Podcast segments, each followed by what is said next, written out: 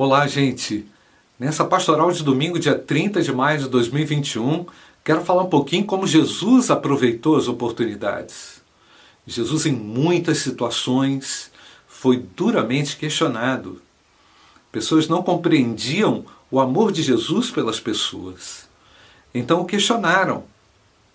Por que o mestre de vocês come com os pecadores e com os publicanos? Uma pergunta maliciosa, uma pergunta que não conseguiu enxergar o amor de Deus, a graça de Deus e o cuidado de Deus para com os doentes. Jesus então responde de uma maneira muito enfática em Marcos capítulo 2, versículo 17.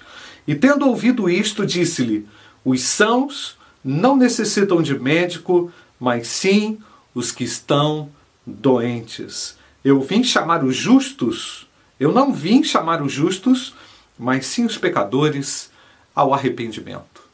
Jesus esclarece a sua missão.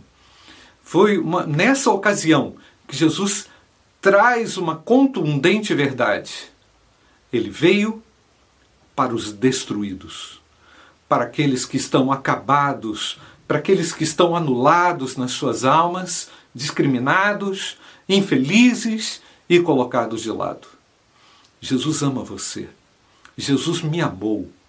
Jesus, ao olhar para minha condição um dia, me reconheceu como doente. Isso não é uma ofensa para mim. Isso significa que ele tinha cura. Jesus, quando olha para você, ele tem a cura nas suas mãos. Ele tem a restauração nas suas mãos. Os salvos foram curados, foram tratados, foram libertos da condenação do pecado. Então Jesus eh, conclui esse versículo dizendo que ele veio para o arrependimento, para que estes doentes ficassem limpos de suas mazelas através do arrependimento. Fale do amor de Deus, comunique a graça de Deus a uma série de pessoas ao seu redor. Eu tenho certeza que estão enfrentando crises, dificuldades, estão se sentindo assim, destruídas. Jesus veio para o destruído. Jesus veio para aquele que, que precisa de remédio. E o Evangelho é o remédio. A graça de Deus é o remédio. Que Deus abençoe seu domingo. Comunique o amor de Deus. Fale da graça de Deus. Fale do poder de Deus. Fale da salvação que há em Jesus Cristo. Um domingo abençoado em nome de Jesus.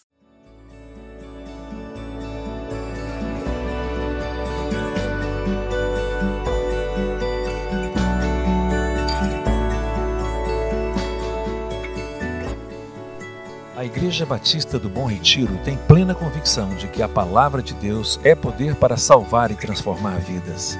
Nosso desejo é que essa mensagem tenha alcançado seu coração. Para saber mais sobre quem somos e em quem acreditamos, acesse ibbrpatinga.com.br.